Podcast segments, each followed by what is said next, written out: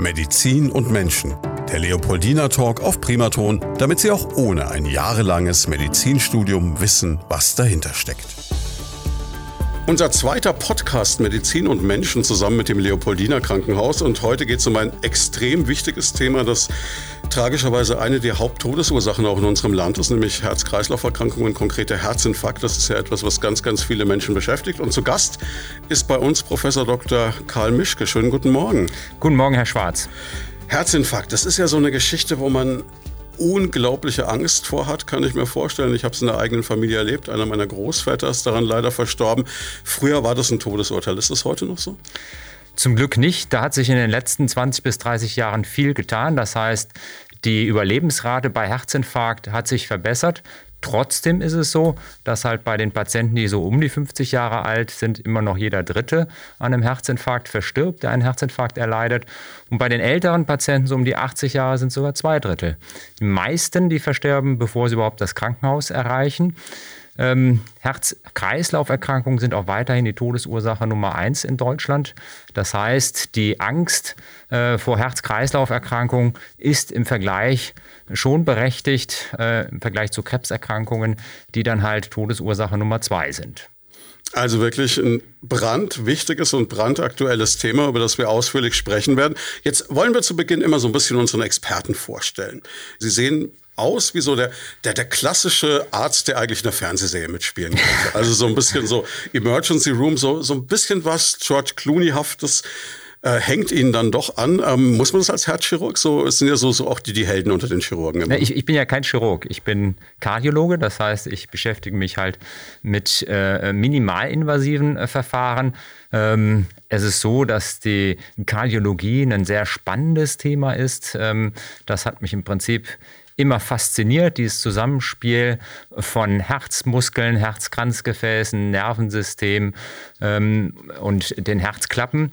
Und äh, das ist schon eine, eine Thematik, die äußerst spannend ist und die mich im Prinzip seit meinem Zivildienst da schon sehr äh, vom Inhalt her interessiert hat. Und auf der anderen Seite ist es so, dass sie in der Kardiologie auch viel erreichen können. Das heißt, sie können Patienten tatsächlich, der mit einem akuten Herzinfarkt kommt, deutlich helfen. Sie können eventuell verhindern, dass er verstirbt. Und das ist dann auch extrem befriedigend.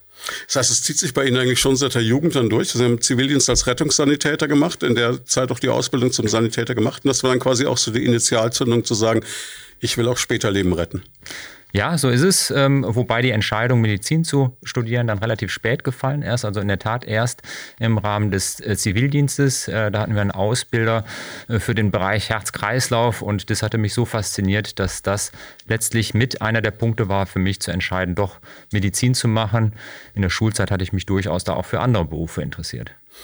Jetzt würde ich mal sagen, altersmäßig können wir nicht so arg weit auseinander sein zu der Zeit. Oder es gibt ja immer noch einen heftigen NC auf Medizin. Was haben Sie für ein Abi gemacht, dass Sie so kurz entschlossen sagen konnten, ach, jetzt mache ich doch Kardiologie? In der Tat war das, äh, war das kein Problem. Da hatte ich schon die Möglichkeit, mir das auszusuchen. Ich habe den Medizinertest, damals musste man den Medizinertest mhm. äh, machen, den habe ich primär gemacht, um mir die Möglichkeiten offen zu halten und weil es dann einen Tag in der Schule frei gab. Ähm, Genau. Ich habe den auch versucht. Ich bin beim Radio gelandet, mehr muss man wahrscheinlich sagen.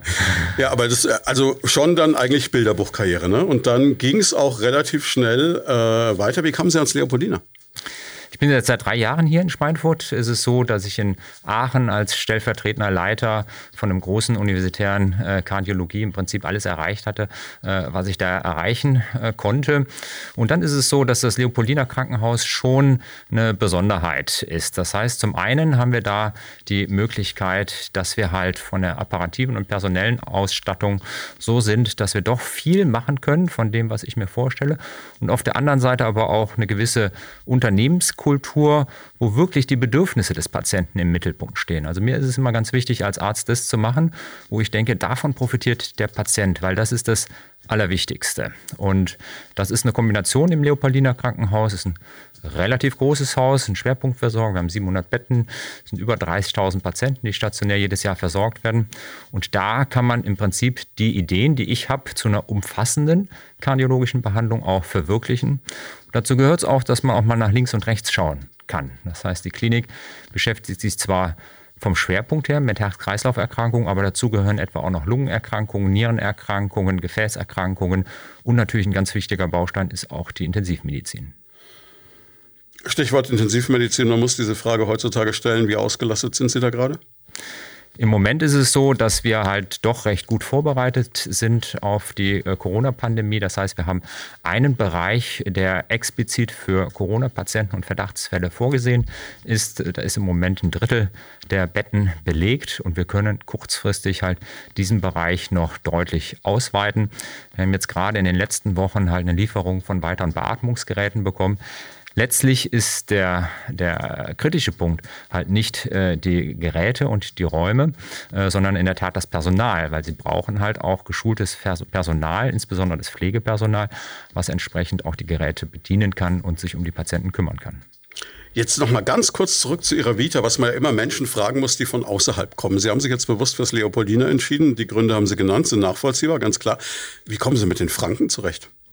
Das klappt gut. Ich denke mal, das äh, braucht immer eine gewisse Zeit, bis man sich da, da einlebt und mehr Fuß fasst. Ähm, aber ähm, das funktioniert sehr gut. Wir haben drei Kinder, äh, die sind halt auch gut integriert und darüber funktionieren dann halt auch die sozialen Kontakte für mich, weil ich ehrlicherweise äh, die meiste Zeit halt doch im Krankenhaus verbringe und wenn ich nicht im Krankenhaus bin, dann halt mit der Familie. Hm. Ja klar, es ist also wirklich so diese, diese Geschichte, die auch immer noch bei Ärzten gerade in so Entscheiderpositionen ist. Die Stunden sind viele wahrscheinlich. Ja, das ist richtig. Jetzt äh, zurück zu unserem Thema Herzinfarkt. Jetzt ist es ja so, dass wir, und da kommen wir eigentlich auch noch mal kurz mit einem Schwenk zu Corona zurück, gerade in der letzten Zeit öfter erlebt haben, dass es da wirklich tragische Verläufe gab, weil viele Menschen einfach im Moment auch Angst haben, rechtzeitig den Arzt zu alarmieren, weil man vielleicht sagt, oh komm, ich warte mal lieber ab, ich weiß nicht, ich habe vielleicht auch Angst vor einer Ansteckungsgefahr. Man muss ja, glaube ich, ganz klar sagen, in dem Moment, wenn ich die Symptomatik eines Herzinfarkts, und wir werden über die Anzeichen gleich noch sprechen, verspüre, gilt nur eins, Notarzt, oder? Genauso ist es. Und äh, in der Tat haben wir im Leopoldina auch gesehen, dass wir halt in der Medizinischen Klinik 1 im April etwa ein Drittel weniger Patienten hatten als im Vorjahr. Das heißt, da waren viele Patienten äh, dabei, die in der Tat Angst hatten, zum Arzt zu gehen, Angst hatten, ins äh, Krankenhaus zu gehen. Das kann ich auf der einen Seite verstehen. Auf der anderen Seite ist es so, dass man halt die Symptome für einen Herzinfarkt unbedingt ernst nehmen muss und sich dann nicht scheuen muss, ärztliche Hilfe in Anspruch zu nehmen. Es gibt da ganz interessante Untersuchungen, äh, auch in Berlin, wo man halt in der Zeit die Corona-Pandemie relativ gut im Griff hatte zum Anfang des Jahres, wo halt auch 20 Prozent weniger Herzinfarkte behandelt worden sind. In anderen Regionen, äh, USA, Italien etc., waren das zum Teil über 30 Prozent weniger Herzinfarkte. Und dann sieht man auch, dass das wahrscheinlich doch zu einer Übersterblichkeit führt. Also die Übersterblichkeit, die man etwa in Norditalien gesehen hat, die ist natürlich zu einem großen Teil auf die Corona-Toten zurückzuführen, aber auch zum gewissen Anteil auf Patienten, die eben beim Herzinfarkt nicht die 112 angerufen haben, sondern zu Hause geblieben sind. Woran merke ich denn überhaupt, dass ich Gefahr laufe, einen Herzinfarkt zu erleiden oder dass ich vielleicht gerade einen habe? Gibt es wirklich eindeutige Symptome? Es gibt typische Symptome, die sind leider nicht eindeutig, aber doch typisch. Das sind halt ein Schmerz in der linken Brust, häufig dann auch mit einer Ausstrahlung in den linken Arm. Es kann aber auch zu einer Ausstrahlung in den Rücken kommen, in den Kiefern, in den Bauch. Äh, Patienten haben zum Teil auch Luftnot äh, dabei. Es kommt äh, zu starkem Schwitzen, eventuell Übelkeit und Erbrechen. Das sind alles Alarmsignale. Und das, was ganz wichtig ist, ist, dass man auch schaut, wie ist die Intensität dieser Beschwerden? Wenn das starke Beschwerden sind, das deutet immer darauf hin, dass da höchste Eile geboten ist und dass man da halt nicht lange zuwartet. Da zählt jede Minute. Jetzt gab es ja früher mal diese Geschichte von diesem Schmerz im Arm. Ist das noch aktuell, weil Sie es jetzt gar nicht mit aufgezählt haben? Doch, doch, das ist richtig. Also auch der Schmerz im linken Arm ist ein typisches Symptom eines Herzinfarktes. Es gibt Patienten, die haben halt eine chronische Herzerkrankung, leiden unter chronischer Verengung von Herzkranzgefäßen, die halt diese Beschwerden der Enge des, äh, im Brust, diese Angina pectoris immer wieder verspüren. Da ist es dann manchmal nicht einfach zu unterscheiden, was ist das jetzt, was auf dem normalen Niveau ist und was ist vielleicht ein Zeichen für einen drohenden Herzinfarkt. Da sind gute Parameter, dass man sich anschaut, wie ist die Häufigkeit der Beschwerden, hat das zugenommen, wie ist die Intensität der Beschwerden, sind die auf einmal doppelt so stark wie sonst und wie lange dauern die Episoden an. Waren die vorher vielleicht nur, wenn ich mich ganz stark angestrengt habe und jetzt bereits bei leichter Anstrengung. Das sind alles Faktoren, die dazu führen sollten, dass man das ärztlich abklärt. Und bei allen anderen Patienten, bei denen das nicht vorbekannt ist, diese eine Herzerkrankung, da gehört so eine Angina pectoris immer ärztlich abgeklärt. Jetzt haben Sie gerade eben gesagt, man hat diesen starken Schmerz, den man verspürt. Kann man also sagen, bei jemandem ohne Vorerkrankung, wo das so aus heiterem Himmel kommt, der merkt das oder kann man das mit irgendwas anderem verwechseln? In der Tat kann man das mit, anders, mit was anderem verwechseln. Äh, es ist so, dass es auch abhängig ist vom Alter, abhängig vom Geschlecht. Frauen haben häufiger atypische Beschwerden, dass sie eher Übelkeit und Erbrechen haben. Es gibt auch stumme, stumme Herzinfarkte, das heißt Patienten, die einen Herzinfarkt erleiden, wo sie gar keine Beschwerden merken. Und wenn Patienten mit Brustschmerzen zu uns kommen, da geht es halt immer darum, Differentialdiagnosen auch abzuklären, also andere mögliche Erklärungen für so eine äh, Beschwerden. Und das kann zum Beispiel auch ein Problem der Magenschleimhaut sein, das kann ein Problem der Gefäße sein, dass es zu einem Einriss von der Hauptschlagader kommt, das kann auch eine Lungenembolie. Also da gibt es doch eine Überlappung von verschiedenen Erkrankungen, die zu ähnlichen oder gleichen Beschwerden führen können. Und es gibt ja theoretisch, glaube ich, sogar die Möglichkeit, dass es eine psychosomatische Erkrankung sein kann in dem Moment. Ne? Absolut, absolut. Mhm. Das heißt, Sie sind eigentlich so eine Art Detektiv, weil Sie müssen dann wirklich rausfinden, was hat dieser Mensch, der da vor mir steht. Das stimmt, wobei ich sagen muss, dass wir glücklicherweise als Kardiologen eine extrem große Lupe haben. Das heißt, mhm. äh, so viel Spürsinn brauchen wir da nicht. Das heißt, wir haben ein paar Sachen, an denen wir uns festhalten können. Das ist zum einen halt das Gespräch mit dem Patienten, die äh, körperliche Untersuchung, das EKG und dann ganz wichtig das Labor. Das heißt, bei einigen Patienten sieht man im EKG sofort, dass es ein Herzinfarkt ist. Bei anderen Patienten kann man im EKG das eventuell nicht direkt erkennen. Und da spielt die Labordiagnostik eine ganz große Rolle. Und die hat sich in den letzten 20 Jahren einiges getan, sodass wir halt auch schon sehr früh einen Herzinfarkt anhand der Laboruntersuchung erkennen können. Das heißt, für Sie ist es aber auch immer das ganze Team, das da Hand in Hand arbeitet und dann in hoffentlich Rekordzeit rausfindet, was mit dem jeweiligen Menschen los ist. Das ist richtig, aber dafür gibt es Standards. Das heißt, wenn ein Patient sich mit Brustschmerzen meldet, laufen immer die gleichen Standards ab, dass ein EKG gemacht wird, Laborkontrolle gemacht wird, dass innerhalb von Minuten äh, das EKG durchgeführt und beurteilt wird. Und wenn man im EKG bereits sieht, das ist ein EKG, ein sogenannter ST-Streckenhebungsinfarkt, dann wird auch nicht auf das Labor gewartet, sondern sofort eine Herzkatheteruntersuchung durchgeführt. Das EKG, die Kurven, die man da äh, erzielt, die werden nach verschiedenen Buchstaben äh, bezeichnet. Da gibt es zum Beispiel die P-Welle, es gibt den QRS-Komplex und da gibt es auch eine ST-Strecke und anhand dieser ST-Strecke kann man eine Art von Myokardinfarkt dann direkt erkennen. Sie haben Gedanken zum Thema oder persönliche Fragen? Darauf freuen wir uns. Einfach anrufen unter 09721 20 90 20 und mitreden.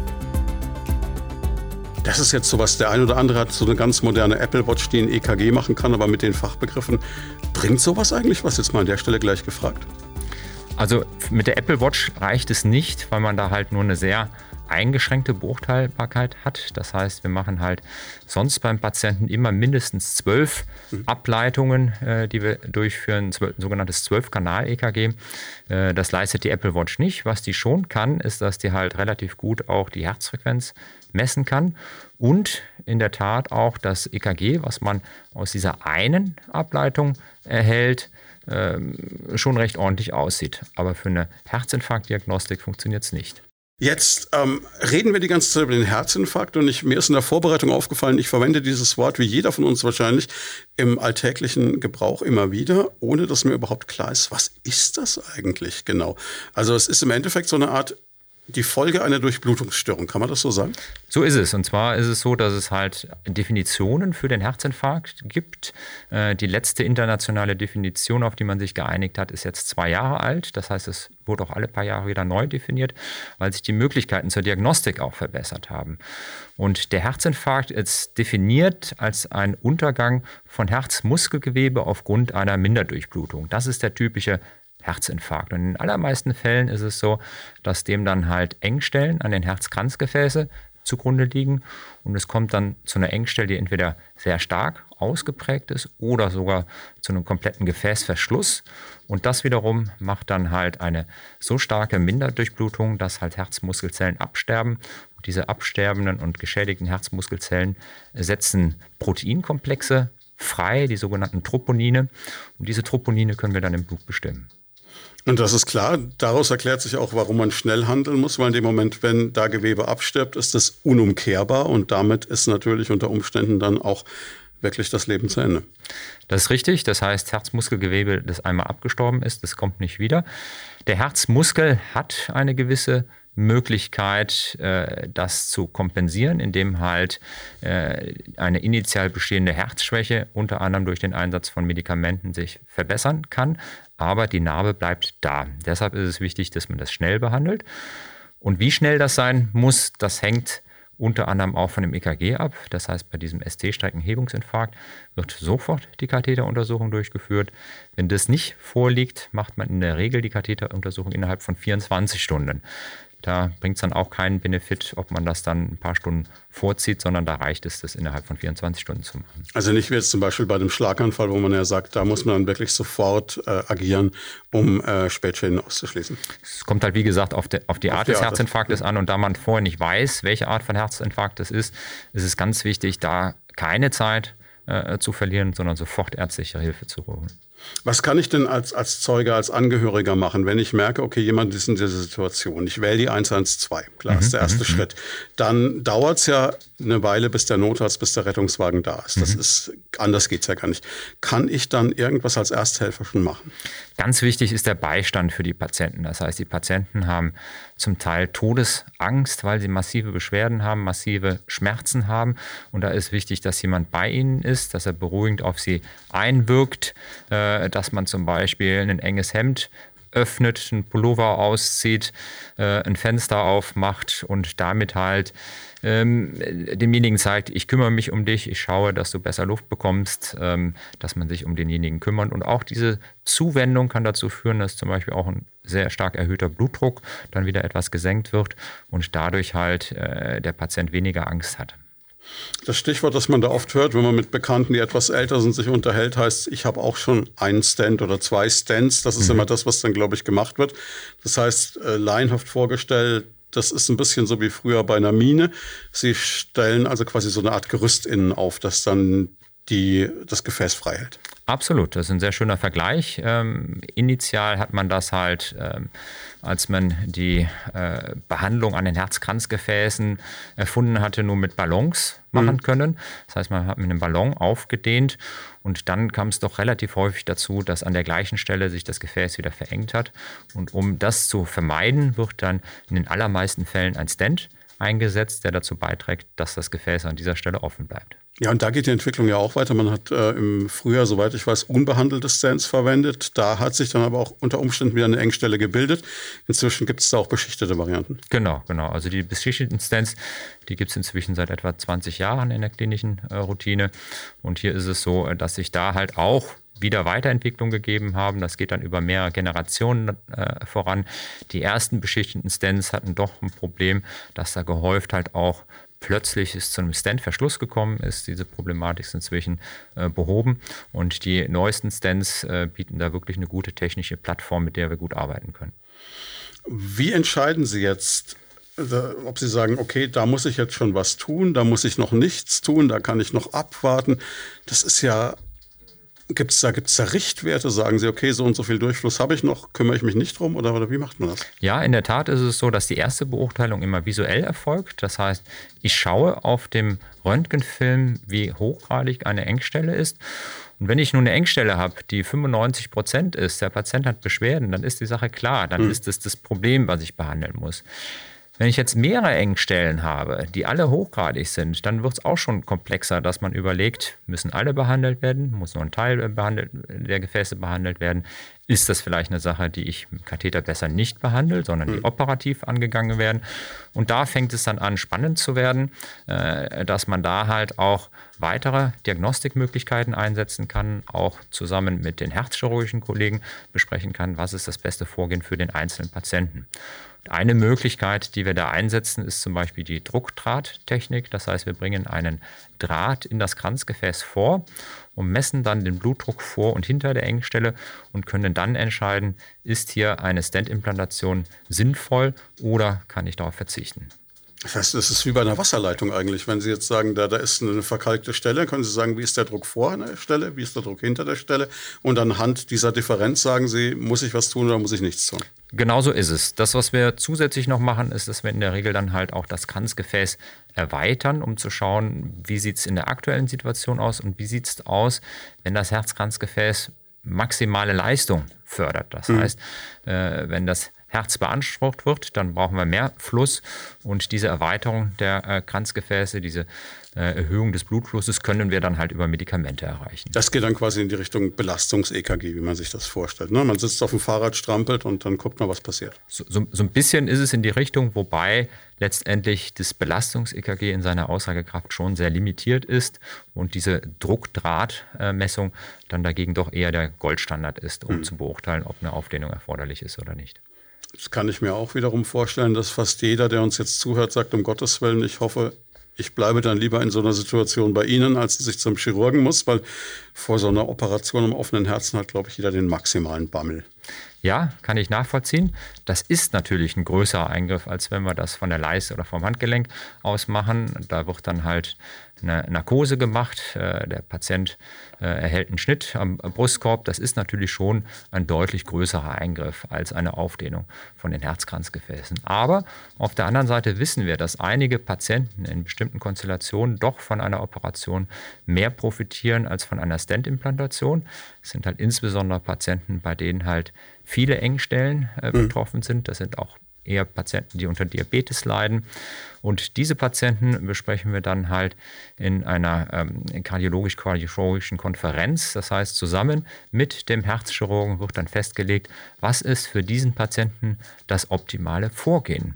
Und mit eingehen in diese Entscheidung gehen dann auch Begleiterkrankungen, das Alter des Patienten und auch der Patientenwunsch. Bevor wir jetzt zu dem kommen, wie es dann nach der Behandlung weitergeht, wie man mit Langzeitfolgen umgeht und was man nach einem Herzinfarkt tut, um wieder fit zu werden und fit zu bleiben, denke ich, wäre es sinnvoll, mal darüber zu reden, wie man es gar nicht so weit kommen lässt.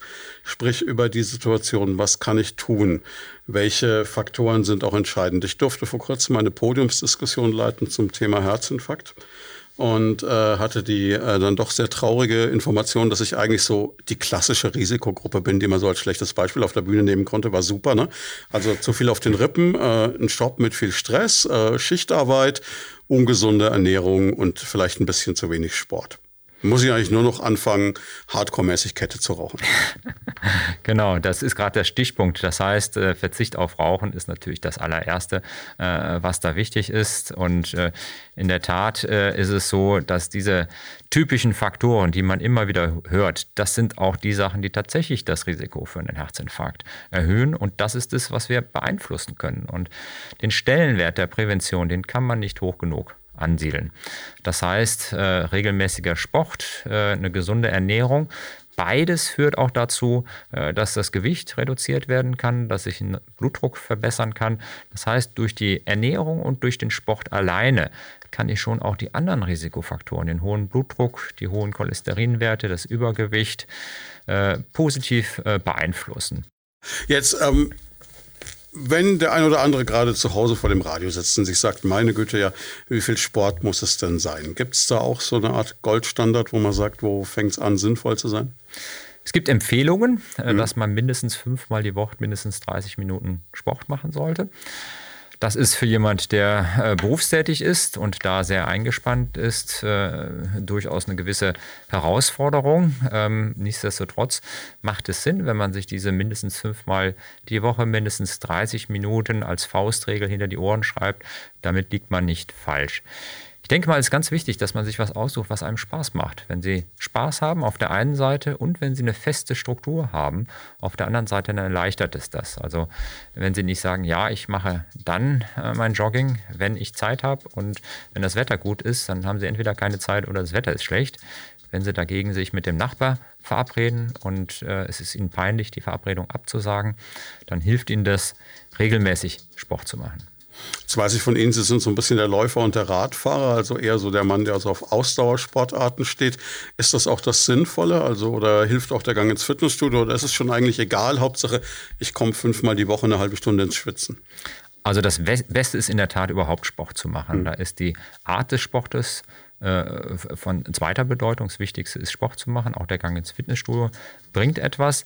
Nichtsdestotrotz ist es natürlich so, dass fürs Herz-Kreislauf-System diese Ausdauersportarten einen größeren Stellenwert haben als das äh, Krafttraining.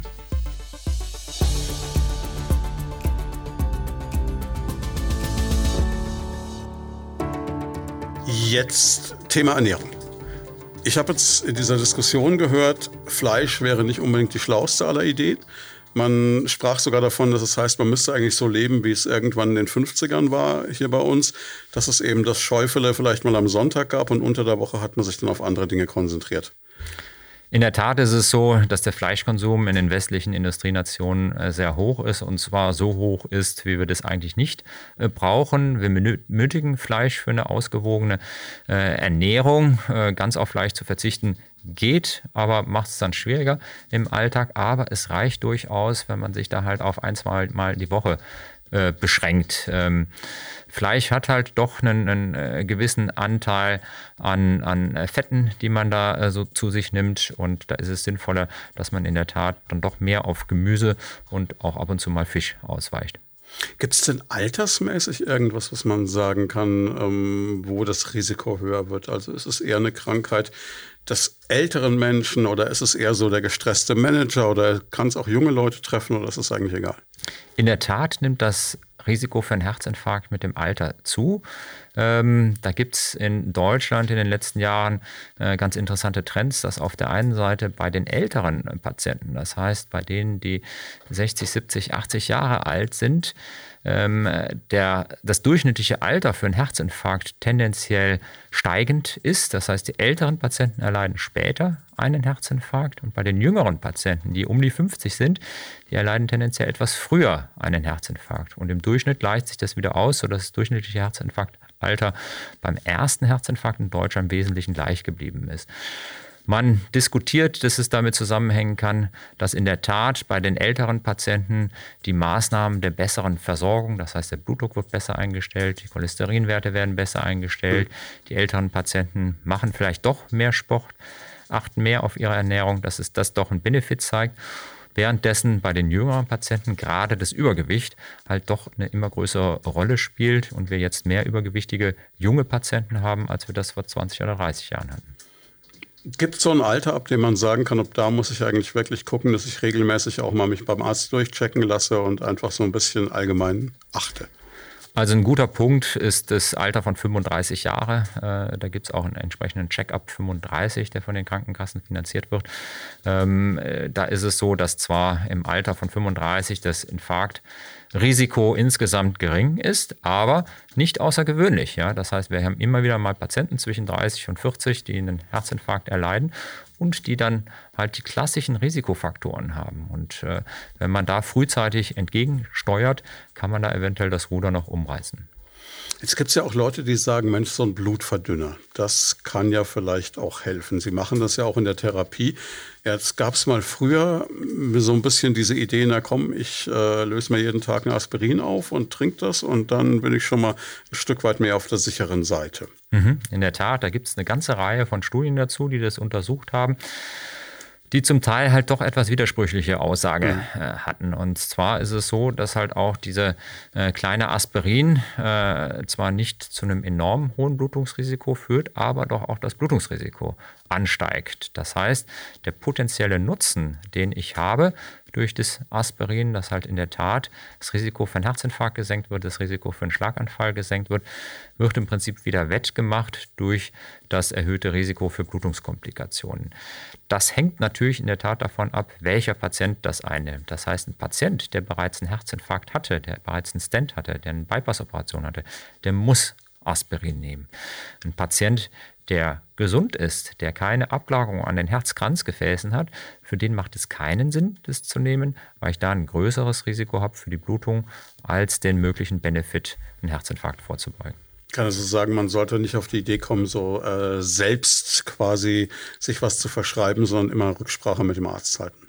Auf jeden Fall. Ja, also gerade beim Aspirin ist es so, dass man das halt nur nach ärztlicher Indikation entsprechend einnehmen sollte, äh, weil doch eine langfristige Therapie mit Aspirin äh, auch zu entsprechenden Komplikationen führen kann. Wie groß ist denn das Risiko, wenn ich einen Herzinfarkt hatte, nochmal einen zweiten zu bekommen? Man hört ja immer wieder, dass dann auch so in der Langfrist dann nochmal was nachkommt. In der Tat ist es so, dass alle Patienten, die bereits einen Herzinfarkt hatten, ein erhöhtes Risiko haben, dass es zu einem erneuten Herzinfarkt kommt. Nach so einer Aufdehnung von einem Herzkranzgefäß ist es auch gar nicht so selten, dass Patienten auch wieder Druck auf der Brust verspüren. Äh, das sieht man etwa bei bis zu einem Drittel äh, der Patienten. Und wenn man dann nachschaut, nochmal eine Herzkatheteruntersuchung macht, dann ist es auch immer wieder mal so, dass halt in der Tat die großen Herzkranzgefäße da unverändert sind. Der Stent gut aussieht und keine zusätzlichen Engstellen da sind. Das heißt, diese Beschwerden nach Herzinfarkt sind auf jeden Fall ernst zu nehmen und man muss da weiter nachschauen. Auf der anderen Seite haben wir auch immer wieder Patienten, wo die großen Herzkranzgefäße nicht das Problem machen, sondern wo es dann vielleicht doch die kleinen Gefäße mhm. sind. Das müssen Sie sich vorstellen wie bei einem Baum. Da ist es so, dass halt ähm, da zuerst der Stamm kommt und das zweigt sich immer weiter auf in große Äste, kleine Äste, äh, bis es schließlich zu den, äh, zu den, Blättern kommt. Und diese ganz kleinen Verästelungen äh, vor den Blättern, das sind die kleinen Gefäße im Herzmuskel, die wir halt so mit der Herzkatheteruntersuchung nicht direkt beurteilen können. Da gibt es Möglichkeiten, die indirekt zu beurteilen, indem ich zum Beispiel den Widerstand messe von diesen kleinen Herzkranzgefäßen. Ist es für Sie dann leichter, an einem großen Gefäß zu arbeiten oder einem kleinen? An diesen ganz kleinen Gefäßen kann ich gar nicht arbeiten. Da mhm. kann ich keinen Stand einsetzen, die kann ich auch nicht sehen in der Herzkatheteruntersuchung, ähm, sondern das, das geht äh, sinnvollerweise äh, diese, diese Aufdehnung von Kranzgefäßen hört irgendwo im Bereich von 1,5, 2 Millimeter hört das auf und alles, was kleiner ist, macht da keinen Sinn, dass man da rangeht. Jetzt haben Sie schon die Blutverdünner angesprochen. Viele Menschen, die bei Ihnen in Behandlung waren, müssen danach Blutverdünner nehmen. Das ist natürlich etwas, was das alltägliche Leben auch durchaus einschränken kann, weil man hat ja schon dieses erhöhte Blutungsrisiko.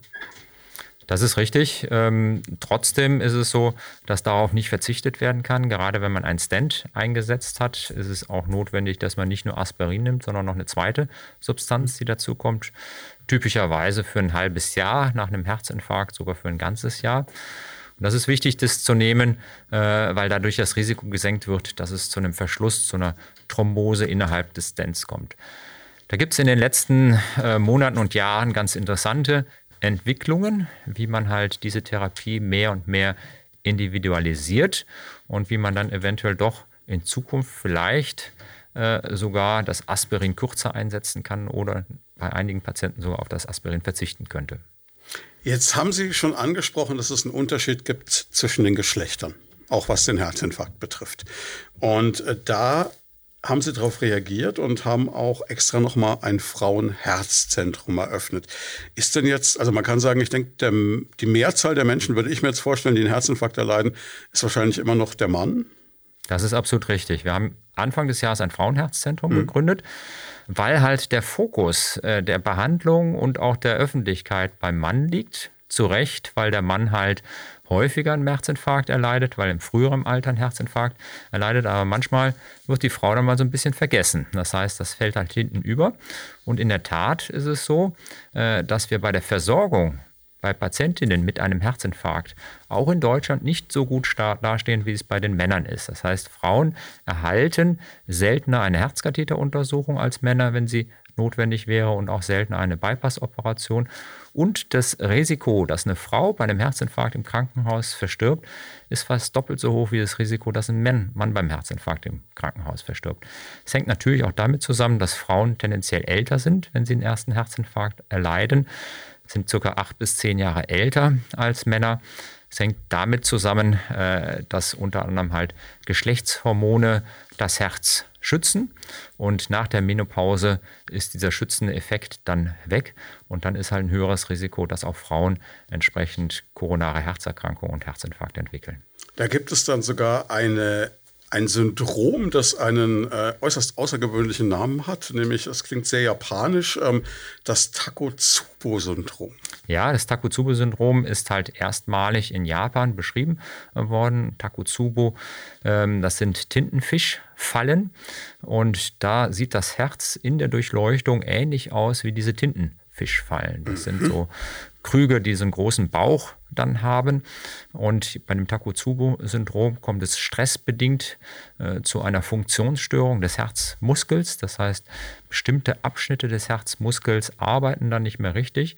Und von den Beschwerden sind die genau die gleichen wie beim Herzinfarkt. Die Patienten bekommen entsprechend Druck auf der Brust, äh, sie haben Luftnot. Auch das EKG kann genauso aussehen wie beim Herzinfarkt und auch die Laborwerte genauso aussehen wie beim Herzinfarkt. Das betrifft zu über 90 Prozent Frauen in der Postmenopause. Äh, zum Glück ist es so, dass die meisten Erkrankungen äh, ohne Langschäden ausheilen, aber gerade im Akutstadium ist hier durchaus ein Risiko, dass es auch etwa zu tödlichen Herzrhythmusstörungen kommt oder auch zu einer tödlichen Herzschwäche kommen kann. Also kann man zusammenfassend sagen, Frauen erwischt es später, weil die in der Regel vernünftiger sind als Männer, was ihren Lebensstil betrifft. Aber wenn sie es erwischt, erwischt sie es unter Umständen härter?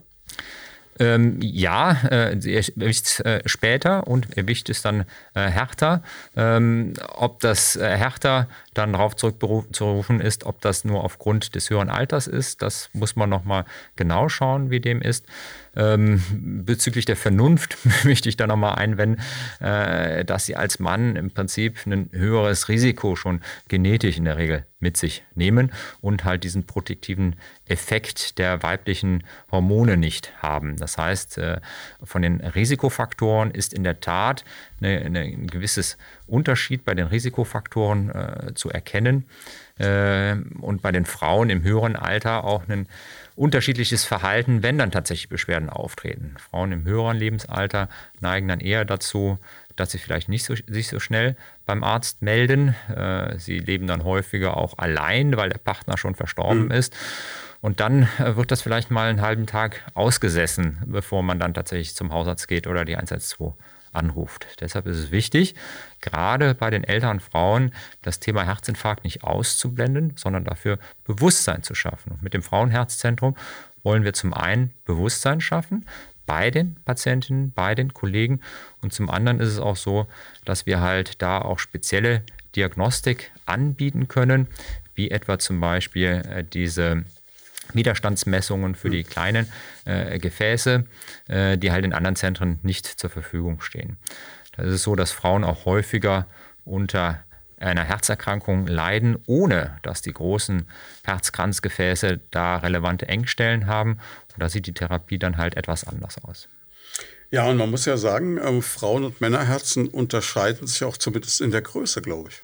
In der Tat ist es so, dass das Herz etwa so groß ist wie die Faust äh, der entsprechenden Person. Entsprechend sind Frauenherzen dann auch kleiner als Männerherzen, weil Frauen in der Regel auch kleiner sind als Männer, schlagen dafür typischerweise etwas schneller als Männerherzen.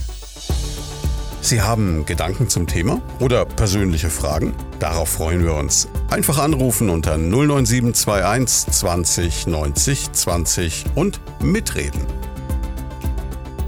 Jetzt würden Sie im Normalfall wenn Sie nicht diesen Podcast mit mir oder mit uns gerade machen würden, auch ständig informieren, weil das im Leopoldiner Krankenhaus nicht nur wegen des Frauenherzzentrums, sondern insgesamt wegen der Kardiologie und der Gesundheit der Menschen in der Region am Herzen liegt, im wahrsten Sinne des Wortes.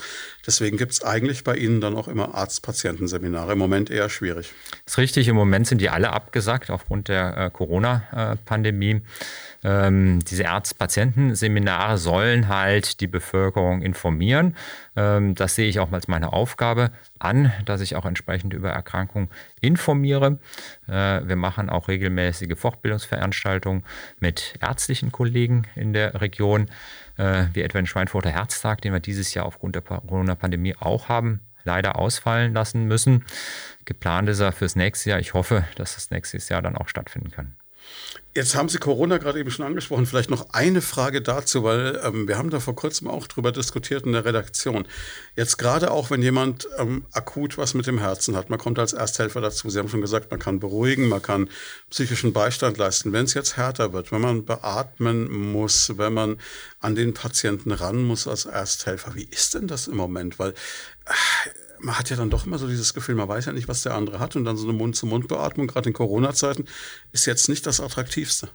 Das ist in der Tat ein Problem. Ähm, äh, das heißt, dass bei so einer entsprechenden Beatmung natürlich ein Risiko besteht, wenn der andere infiziert ist, dass das, die Erkrankung übertragen wird und wenn tatsächlich eine Mund-zu-Mund-Beatmung bei einem Corona-Erkrankten durchgeführt wird, ist das Risiko natürlich groß. Das ist so. Auf der anderen Seite ist es so, äh, dass wir immer in einem gewissen Risikoumfeld sind. Auch wenn Sie bei einem Verkehrsunfall ähm, anderen helfen, ähm, dann äh, ist es für den Ersthelfer immer ein gewisses äh, Risiko, das er eingehen kann und muss. Und da obliegt es jedem Einzelnen zu schauen, welches Risiko ist für mich vertretbar. Der Eigenschutz spielt natürlich eine große Rolle.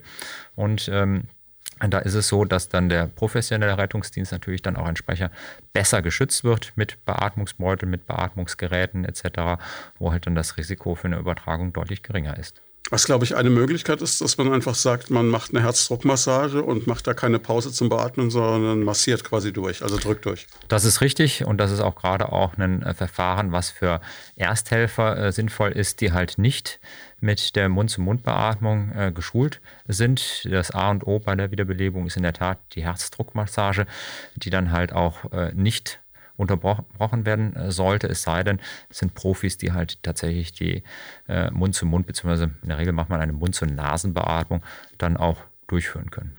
Und da gilt aber auch, man muss regelmäßig gucken, dass man Erste Hilfe kann. Aber ich glaube, so ganz ohne, dass man es mal geübt hat. Ich habe es mal probiert. Wir hatten mal eine junge Dame von den Johannitern hier und ich äh, habe kläglich versagt. Ne? Ja, das ist auch eine Übungssache. Ähm, es ist nicht schwierig, ja. Und das, äh, das Gefährliche ist daran, dass man gar nichts tut, ja. Also Sie können dabei nicht wirklich viel falsch machen. Äh, das heißt, im Zweifelsfall lieber anfangen und die Herzdruckmassage machen, auch wenn Sie es vorher noch nie gemacht haben. Jeder hat das irgendwann mal im Fernsehen gesehen, dann macht man es halt so, wie man es im Fernsehen gesehen hat. Wichtig ist halt, dass der Brustkorb auch adäquat runtergedrückt wird äh, und dass man das schnell genug macht, etwa 100 Mal pro Minute kann schon ganz schön anstrengend sein. Mir hat mal ein Arzt gesagt, und das klingt jetzt vielleicht sehr hart, aber in dem Moment ist der andere schon tot, du kannst nichts mehr falsch machen. Genauso ist es. Also die Person ist dann klinisch tot und kann halt nur durch diese Maßnahmen dann halt äh, wieder zurück in das normale Leben äh, geholt werden. Und äh, wenn ich nichts mache, dann ist die Sache relativ klar, wie das ausgeht weil halt ähm, durch so ein Herz-Kreislauf-Versagen nur ein sehr, sehr enges Zeitfenster ist, bis wann halt dann äh, der Kreislauf wiederhergestellt werden muss, damit ein Patient das überlebt. Und mit jeder halben Minute, die der Herzkreislauf länger anhält, schwinden dann die Chancen, das Ganze zu überleben, massiv. Herr Professor Meschke, Sie haben gesagt, netterweise beantworten Sie auch Fragen unserer Hörer und natürlich haben wir die im Vorfeld gesammelt. Bei dieser Stelle nochmal der Appell an alle, die bei dieser Podcast-Reihe Medizin und Menschen vom Leopoldiner Krankenhaus ihre Fragen loswerden wollen. Die Themen gibt es auf unserer Homepage und Sie können uns jederzeit auch im Vorfeld Ihre Frage stellen. Und wir beginnen mit einem Hörer aus Münnerstadt. Hallo, ich bin der Ralf aus Münnerstadt und ich habe folgende Frage. Kann man nach einem Herzinfarkt mit anschließender Bypass-Operation auf Medikamente mit Beta-Blocker und Lipidsenker verzichten? Leider ist das nicht möglich. Gerade die Lipidsenker spielen eine große Rolle, um Ablagerungen an den Herzkranzgefäßen zu stoppen oder zumindest zu verlangsamen. Ähm, zum einen ist es so, dass mit der Zeit auch die Bypässe von Ablagerungen betroffen sein können. Zum anderen münden die Bypässe ja auch wieder in die Herzkranzgefäße, die ja erkrankt sind. Deshalb ist es nach Bypass-Operationen notwendig, diese Medikamente weiterzunehmen. Und wir haben erfreulicherweise gerade eben schon gesehen hier bei der Übersicht, die ich gerade vor mir habe, dass viele Frauen sich gemeldet haben. Also scheinbar scheint das Frauenherzzentrum vom Leopoldiner doch seine Früchte zu tragen. Wir kommen zu Gabi aus Haßfurt. Hallo, ich bin die Gabi aus Haßfurt. Mich würde es mal interessieren, ob es beim Herzinfarkt die Symptome bei Frauen und Männern, ob die da gleich sind oder gibt es da Unterschiede? In der Tat gibt es einige Unterschiede. Die typischen Beschwerden finden sich sowohl bei Männern als auch bei Frauen, aber bei Frauen sind diese Beschwerden häufig geringer ausgeprägt und Frauen haben dann häufiger auch Beschwerden, die nicht ganz so typisch sind. Das heißt, gerade Übelkeit, Erbrechen, starkes Schwitzen treten bei Frauen häufiger auf, als das bei Männern der Fall ist. Und dann die große Gefahr, glaube ich, auch noch, dass Frauen dazu neigen, dann zu sagen, ach komm, ich mache noch schnell den Haushalt oder putze hier nochmal oder kümmere mich um den Mann oder um die Kinder, bevor ich dann wirklich den Arzt rufe. Genauso ist es. Das heißt, die Frauen neigen eher dazu, äh, das zu verharmlosen und möchten dann vielleicht auch nicht andere damit belasten und das erstmal mit sich selber ausmachen und neigen dann dazu, dass sie halt nicht so schnell ärztliche Hilfe in Anspruch nehmen. Besser, wenn man ein Mann ist, ne? wo ja eine Erkältung schon eine potenziell lebensbedrohliche Erkrankung ist. so ist es, ja. Die nächste Frage, die jetzt kommt, wurde eigentlich schon mal besprochen, aber ich denke, es ist auch wichtig, das vielleicht noch mal klar zu machen. Ab äh, welchem Alter kann man eigentlich einen Herzinfarkt bekommen? Fragt uns Heike aus Rothausen. Also Männer sind bei einem ersten Herzinfarkt meist etwa Mitte oder Anfang 60, Frauen etwa acht bis zehn Jahre älter bei einem ersten Herzinfarkt. Das Risiko steigt mit dem Alter an. Nichtsdestotrotz äh, kann man durchaus auch mit 20 bis 30 Jahren einen Herzinfarkt erleiden. In Extremfällen kann das sogar Kinder oder Teenager betreffen.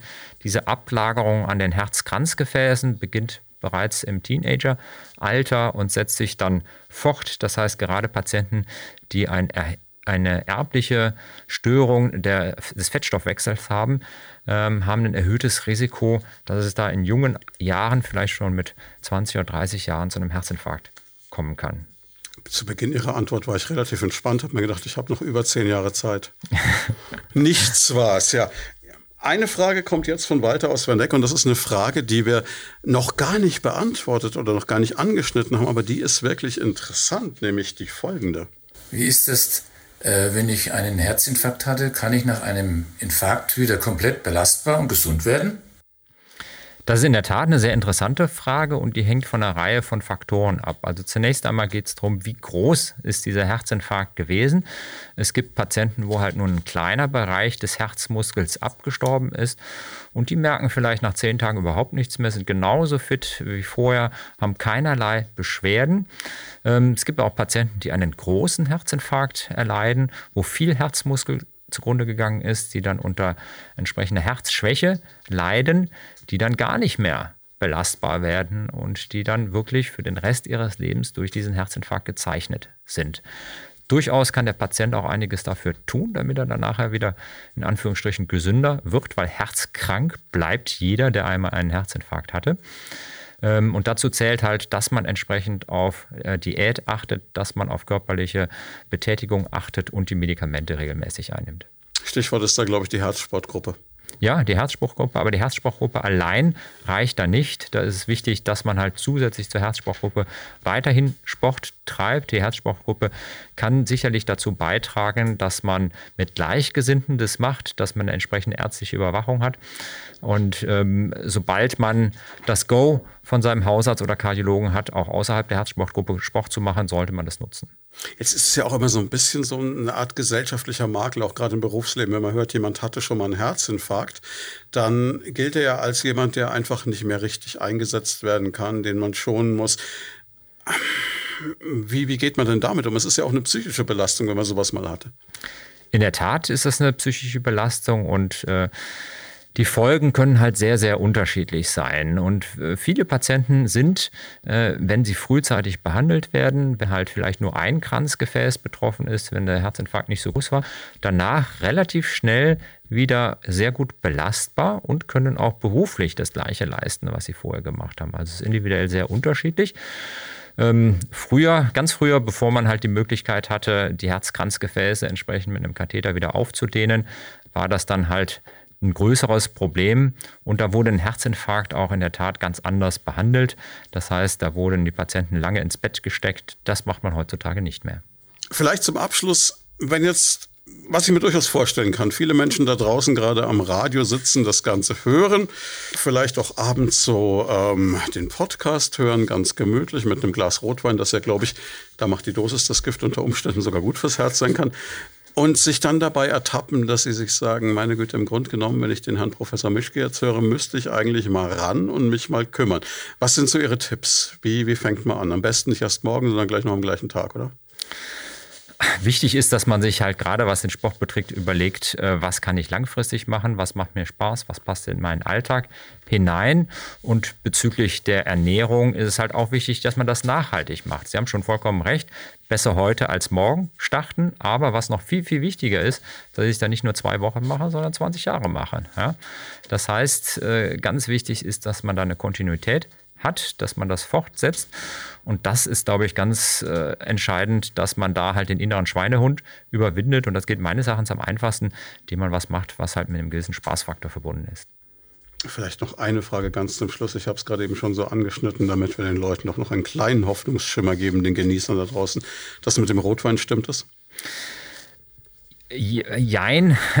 Oh je. Das ist, das ist ein komplexes Thema. Im Prinzip könnte man da einen kompletten Podcast nochmal äh, zu machen. Also ich bin bereit. In der Tat ist es so, dass, dass äh, einige Studien schon zeigen, dass halt die ähm, Inhaltsstoffe, die man etwa im Rotwein findet, die man in dunkler Schokolade äh, findet, einen protektiven Effekt auf die Gefäße haben. Das ist richtig. Auf der anderen Seite ist es so, dass der Alkohol per se einen negativen Effekt hat auf Herz-Kreislauf-Erkrankungen, indem er etwa zu einem hohen Blutdruck führt. Und da ist es halt schwierig zu beurteilen, ähm, wo ist der positive Effekt, wo ist der negative Effekt. Ich denke mal, hier im Frankenland äh, werde ich nicht umhin kommen, als zu sagen, ja, äh, der Shoppen Rotwein ist in Ordnung, aber mehr als der Shoppen sollte es dann auch nicht sein. Vielen, vielen Dank, dass Sie da waren. War hochinteressant, war super wichtig, denke ich, und viel Erfolg weiterhin für die weitere Arbeit für Sie und Ihr Team. Dankeschön, ich danke für die Einladung. Das war Medizin und Menschen, der Leopoldina Talk auf Primaton. Jeden zweiten Donnerstag im Monat live von 10 bis 11 im Programm. Alle Folgen gibt's zum Nachhören und Download auf radioprimaton.de und als Podcast auf leopoldina-krankenhaus.com.